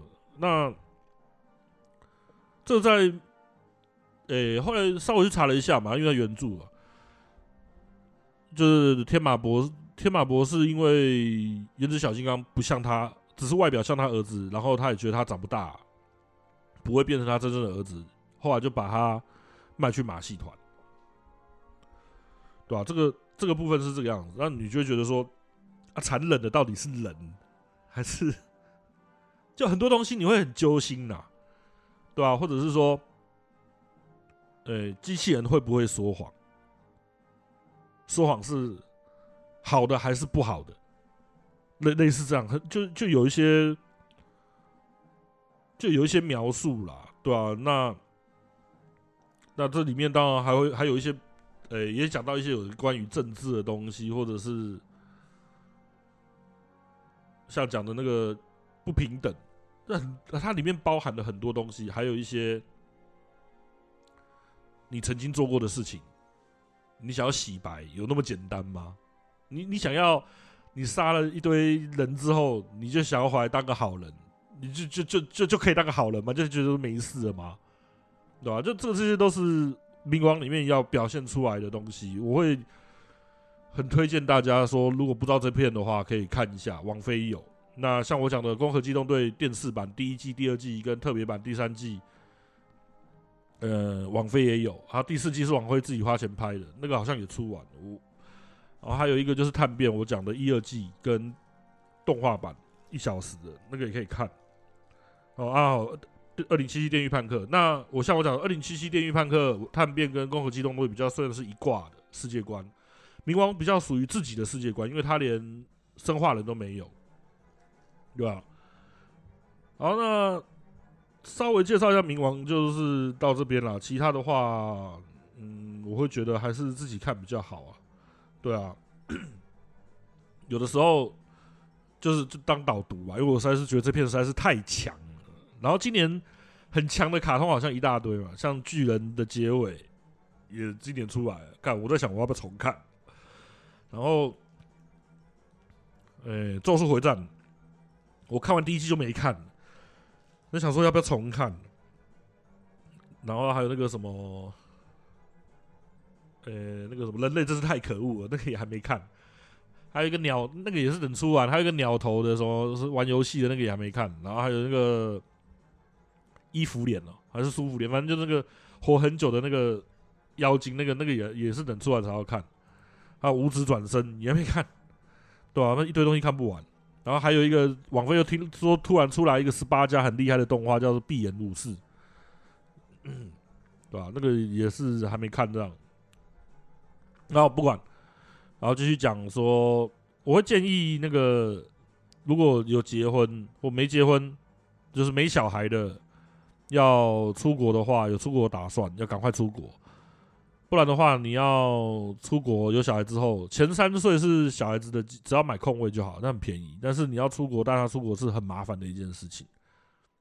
那如果说长大以后，恭喜你，你就只能寒暑假出国，除非你跟我大哥一样，他就是觉得，哎、欸，干小孩子读书没差，反正国小而已。你要出国，我还是可以带你出国的，对吧？那寒暑假的话，出国机票贵贵的，小孩子三岁以后就算一个大人的钱了，所以是买三张成人票。那暑假是稍微贵，寒假是他妈非常贵。呃，再来一个就是，嗯，这。这也不知道是不是讲我女儿坏话，可是我觉得不是，我觉得她很爱吃醋，但是她又不喜欢撒娇，我觉得实在是太吃亏，对吧？我觉得喜欢吃醋没关系，可是你要会撒娇，这样比较能平衡了。就当对我是还好，对啊，以后男朋友我会觉得就比较吃亏。啊，要死不死，他在学校，他跟我说他的绰号叫大吉，啊，朋友都男生，对啊，他说跟女生在一起相处比较麻烦。他是这样讲的很委婉啊，我觉得没差啊，对啊。然后他数学这次考了期中考，考了六十分，及格。啊，他很高兴的跟我说：“我有及格。”哎，算我觉得他考的是比较低了一点，但是某方面来说，我觉得也算蛮欣慰的啦。起码他敢跟我讲啊，不是说不不不说不敢说，或者是说嗯很害怕跟我讲这个事情。然后我一直在想要叫我女儿把《原神》先暂停一下，玩一点其他的东西。我觉得她玩《原神》玩太久了。然后有一个东西跟大家聊一下，我觉得我去吃饭的时候，假日的时候去吃饭，我觉得有的父母真的很鬼扯。他那个吃饭的时候让小孩子在餐厅到处跑，然后玩玩具啊，鬼吼鬼叫啊，放着不管，那就坐在那边一直吵一直闹，那小孩子不吃。啊，位置就一直坐在那边，那爸爸妈妈就好像一副很爱小孩的样子，那边慢慢喂，然后外面大排长龙，我就看那样真的很没水准。你要的话，你就是叫他在那边坐着干，你给我乖乖吃。你要喂他也没关系，不是放着让他一下子玩车车，一下就跑下去那边跑车车，然后什么的，然后来吃一口，然后再让他继续玩。干你哪里是得处哎哦，别样尬，我觉得大家都。第一次带小孩，或者是第一次刚就不是这么多人有经验，但是我我我会觉得说要要有水准是一件事情，跟你是不是第一次是生小孩带小孩是没关系的，对啊，那我觉得那个都会看得出一个父母的品性的，没我觉得丢脸的是你啊你，你你的小孩给你带出来是什么样子，那就是那就是你自己的问题，像我自己也是，我自己对我自己是很。很要求这个东西，对吧、啊？可是我觉得我自己也是一直做的很不好，就是。但是这种基本的，我会觉得哦，要要自己要做好，对啊。他妈的，外面大排长龙的，你还在那边，小孩子要管不管，到到处跑什么的，那边又那边叫啊，等下餐厅的人员工又不好意思讲，我就直接跟他讲，你不管一下你的小孩啊，对啊，啊，然后。这个礼拜把那个 Bio 的 DLC 破了，把王阿姨给玩完了，觉得还两百多块蛮便宜的，内容蛮长的。那说真的啦，他卖两百多块也还好，也也是刚好而已啊。因为他有很大量的场景是资源回收，敌人也没有新的，对吧？只有一只一两哎，一只王是新的吧，或什么的。那其实你会觉得说，哎，这个是有良心的价钱。那玩法也没有新的啊，就是顶多就是王阿姨有个蝙蝠侠的绳索可以飞来飞去。但你会觉得说，哎，算是还蛮有诚意的游戏，对吧？那现在的话，就是说难度奖杯我就懒得玩了，对吧？我就想说啊，轻松的玩个电游戏，看个剧情就好了。因为我不太喜欢看 YT 的影片，对，我都是能玩的，我就是能玩游戏的时间我就玩游戏，我都不会想要拿来做其他事情。那我觉得我的小鬼哦，那个嘴很贱，实在是不甜，我觉得要好的教，这样，嗯，这个事情也让我很困扰。他虽然觉得只是开玩笑，但我会觉得说。看像是没问题啊，嘴贱他妈大家都嘴炮，嘴来嘴去，嘴来嘴去，但是你不能一直只有嘴贱啊，一直只有嘴贱跟嘴炮，然后都不会去想说，哎、称赞一下人家怎么样怎么样的，不是很好啊。我会觉得这个就是很像我啊啊，我我觉得我的个性其实蛮糟糕的，不是很好。我不希望他，我不希望他会会像我，或者是说。不知道怎么讲，干那可是他的个性就很像我，不像我老婆，就觉得受不了。因为我老婆是那种讲话慢慢讲啊，很温柔啊，也不太会发脾气，然后会该称赞你的时候会称赞你什么之类的，类似这样。我老我我女儿就很像我，可是嗯，我一直不想要让她变成像我这个样子，所以一直在教她，一直在教她。好了，然后我老婆终于，我老婆那天买了四个打火机给我，我觉得非常的实用，比买一些有的没有的东西好太多了。然后再来一个，就是我看到最近的新闻，我觉得蛮好笑，因为我没有看 YT，所以我都是所有的东西都是看新闻才知道的，看 FB 新闻，然后吃饭的时候看新闻。就什么雷拉、敢用广告啊，那种电电动音乐一直放广告，讨厌。今天就就我也我也懒得再换音乐了，我不想按暂停了。呃、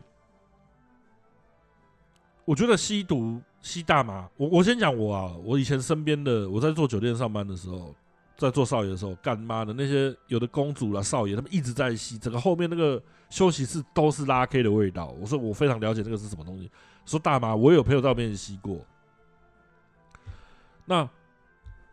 你说什么九妹啊，什么雷拉，还有她老公那么吸毒什么之类的，我会觉得说啊，吸被抓就抓了啊。我会看到有的人就是很很支持、很挺啊，说啊，你这个地方，哎、欸，这个这个没什么大不了的啊，什么的，我会觉得很奇怪，你知道吗？就是台湾的法律就是不能啊。你觉得这个东西再怎么无害，台湾就是不能啊。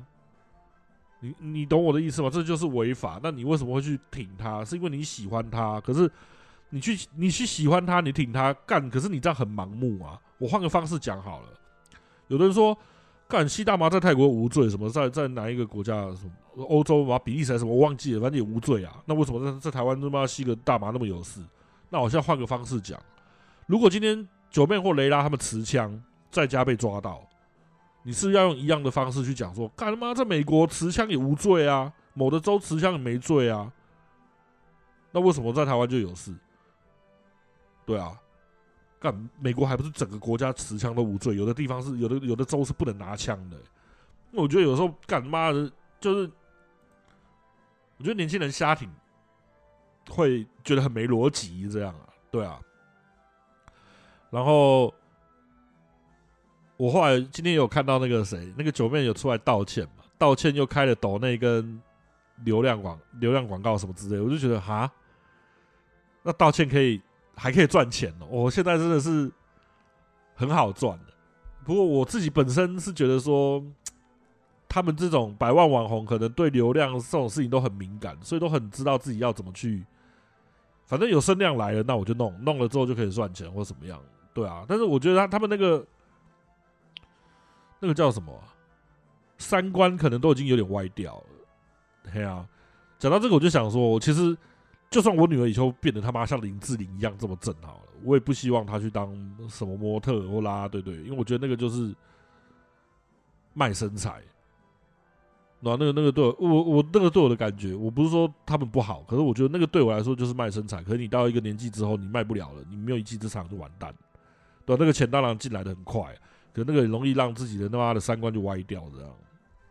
对啊，那那我我我觉得我比较有点惊讶的是，哈，干九妹你道个歉也可以开，我是不认识他，完全没有他一张影片我都没看过，我只是觉得很厉害，就是你还会知道说要去开。开影片，然后开抖内这种东西，我觉得也蛮屌的啦，对吧、啊？我不觉得是，我是觉得蛮屌。但人家要怎么评论，那就不是我的事情。对，那还有一个更屌的，就是柯文哲跟邱毅站在一起，为了选举。我我觉得这个人真的是已经有点歪，不是有一点，这个这个柯文哲真的是整个都歪掉了。干什么？邱毅真的是很。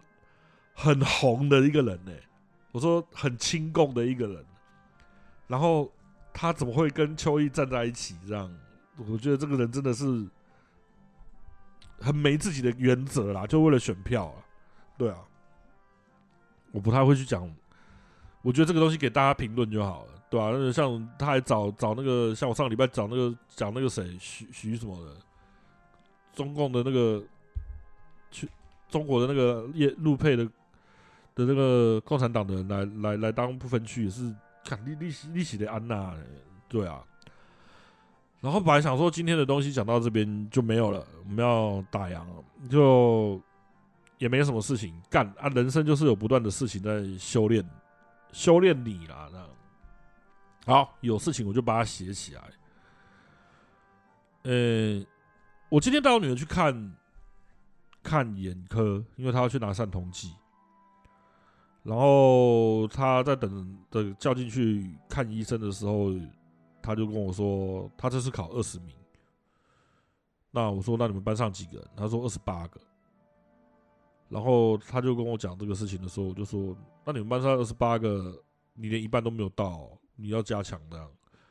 然后说，我说那还有什么事？他说你应该要称赞我。我就说，干我要称赞你什么？你就是成绩考不好啊。你在高兴什么？他说：“因为我上次考二十二名，我这次考二十名。”他说他有进步，我应该要鼓励他。啊，以我的个性啊，我我会觉得这个事情是我自己本身个性，我觉得这个东西没什么好鼓励。干你就是低分啊，对啊啊！可是他在跟我讲的时候，他就他就很。很哀怨，这样，然后我就很严肃的跟他讲说，我跟妈妈都没在要求你功课哦，你你功课写完，在学校写完，或者是只要写完，你就可以打电动、看卡通、做你想做的事情。我跟你妈都说好，就不会去管你的成绩，所以你成绩现在不好是正常的。但是你成绩这样子，你还要鼓励你，我实在是不太懂，我要鼓励你什么？他就觉得很委屈，他就在掉眼泪。然后我有跟他讲说。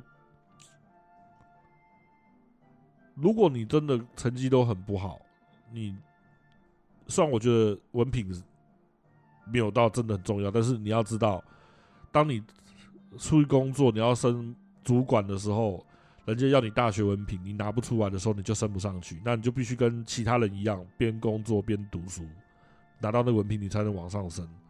除非你要自己开公司，对啊，阿里爱五宰掉。我我跟小孩子讲话，有时候都讲得很大人，他。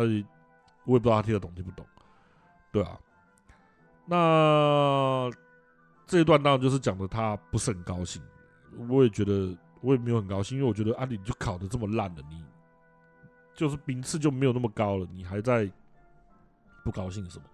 因为你还在要我鼓励你什么啦？啊，他就是后来他就讲了一句说啊，说好不能排排名次，为什么老是要排名次？我就。我就没再跟他讲。后来医生就是说，那个眼镜镜片要换了，因为度数加深了，对啊，所以就要换镜换镜片。那如果这边有家长的话，要跟家各位家长讲一下，就是老听众可能有听过啦。那我这边再呼吁一下，就不要觉得近视瑕疵、近视加深就是自己的错，因为有的可能是遗传了，对吧、啊？那你眼睛长大之后，那个那个焦距就会拉大，对啊，那。就会时常的换镜片，主主要就是你要常常的去回去给医生检查要不要换，对，让他能轻一点，不要变重。好，那这个是没有办法的事情。我规定我的小孩子打电动三十分钟就要休息十分钟，卡通看三十分钟就要休息十分钟，这种的都已经做了，可是还是在在假设这种哇哇的，我一开始很自责，我实在不知道怎么办，我也不给他玩平板跟手机，对吧？我只让他玩 NS 跟 PS 五。对吧？那那这个东西变成说，我一开始很自责，我真的是不知道什么。你不可能限制小孩子，他妈的，你不可以看，不可以看电视啊，你不可以看卡通，怎么可能？不可能啊！可是你不知道怎么办呢、啊？对啊。然后后来就，反正这个事情跟有的家长，如果有的小孩子有近视的话，就是请他好好固定的去看眼科，不要太自责。因为我曾经有一阵子很自责，对啊，非常自责到我只要跟他去看眼科，我回家我就想哭。我说：“为什么把小孩子养成这个样子？这样，好，然后后来就是医生说换镜片，我就带他去换镜片的。啊，换镜片他弄了很久，因为他就是眼科附设的眼镜公司。啊，那我在思考，今天在今天在那个医院眼眼科里面跟他讲的对话。”那我是想说，成绩排名的事情，嗯，要好好的跟他讲一下，因为我觉得我不太，我不太对啦。就是虽然我不知道他是从二十二名考到二十名，有进步两名，但是其实他只是要个鼓励。那我会好像打击他太多。那我自己有在想说，我的个性跟他这个干掉我这种地方，他又跟我很不一样，因为我是个很不认输。现在快打是。卡到一个极极致的极致的卡角色，就是中信要说我打得很刁钻，可是我就是打不上去。那成绩那个排名就是在那边，我非常在意。但是我想变强，我也想要去打，但是我打的非常的对自己没信心，或者是对自己失望。但是我还是有在偶尔还是会打这样。那嗯，我就。我就想到这个事情之后，我就想说啊，打快打，其实这个东西有让我想到一些事情。好，那我就有思考了很多，就是不要要求成绩啊，然后我应该鼓励他这个东西。那这跟我的个性很冲突啦，就是你已经已经不怎么样了，我还要去鼓励你，我的个性是不会这样，但是我知道我应该要这样。对啊，呃，后来。后来我就叫他妈妈来听我跟他讲话，我叫妈妈在听我讲给妈妈听这个事情的过程，然后我叫小孩在旁边也在听。我说如果我讲错，你可以纠正我，对啊。然后讲给妈妈听，讲完之后就跟小孩子说很抱歉，我让他失望。呃，我女儿的态度让我觉得有点吓一跳，也是跟我很像，就像我没有不太能接受人家的称赞一样，就是对啊。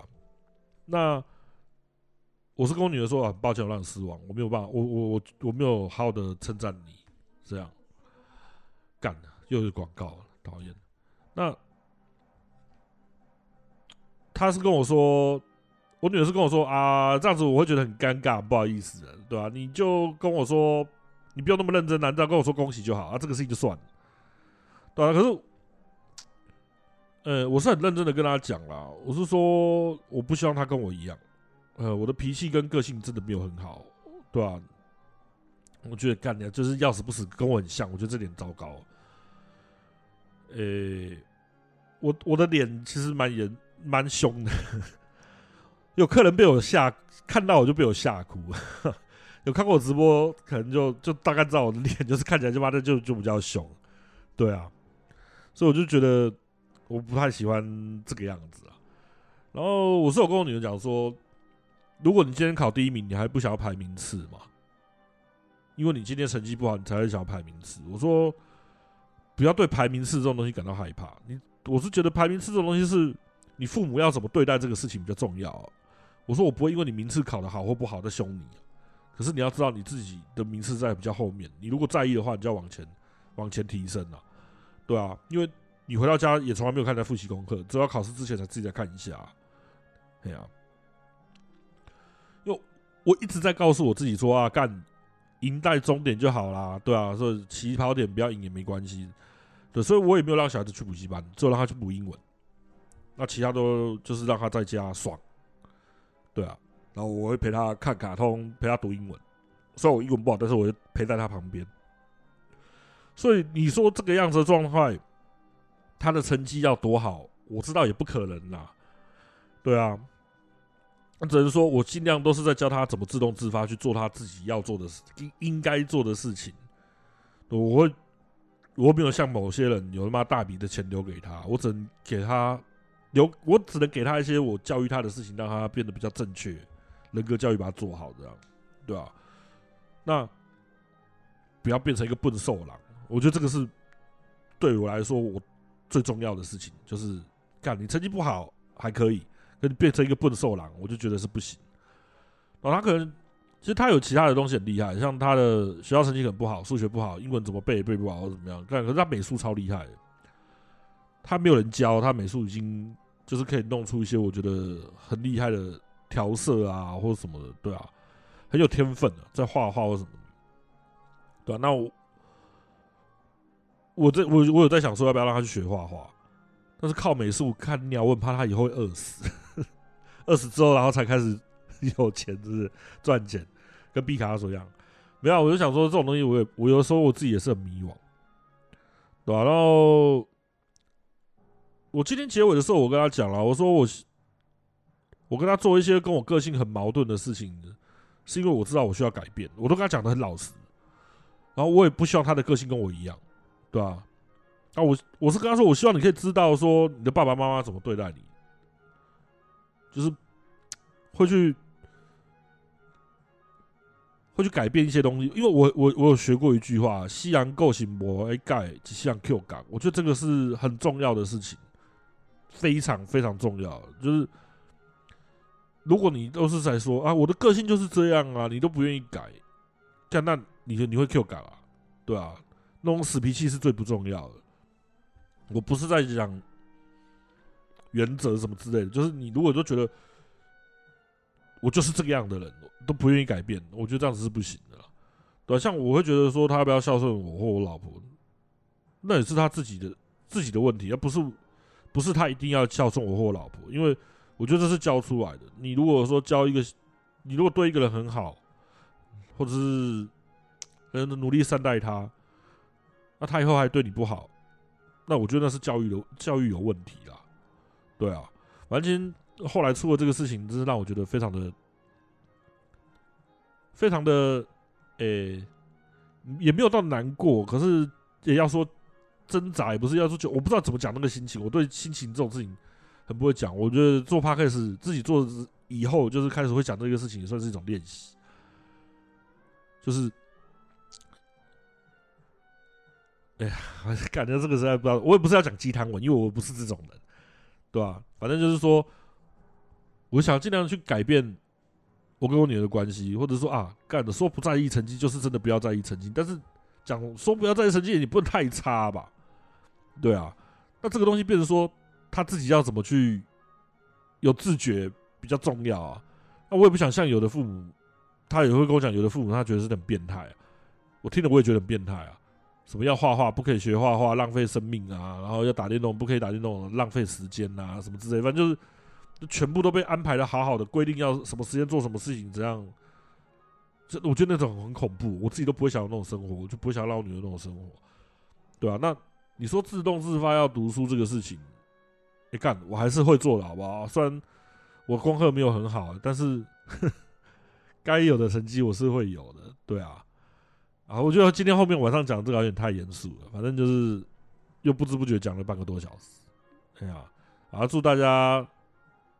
祝大家那个十一月愉快，因为我不知道怎么结尾。好了，结束提醒，想要喝请拉拉喝咖啡的话，欢迎抖内。节目下面下面有一个抖内连接，抖内留言会念出 ID 及内容。谢谢大家一直以来的支持。我在图奇上面有做电玩直播，直播频道的页面有一个关于，那点进去也可以拿到抖内连接。那欢迎来互动。那感谢最近都会有人轮流，每天都会有不同的一个人、两个人来看我，跟我聊个天，我觉得很开心。就这样，谢谢大家，拜拜。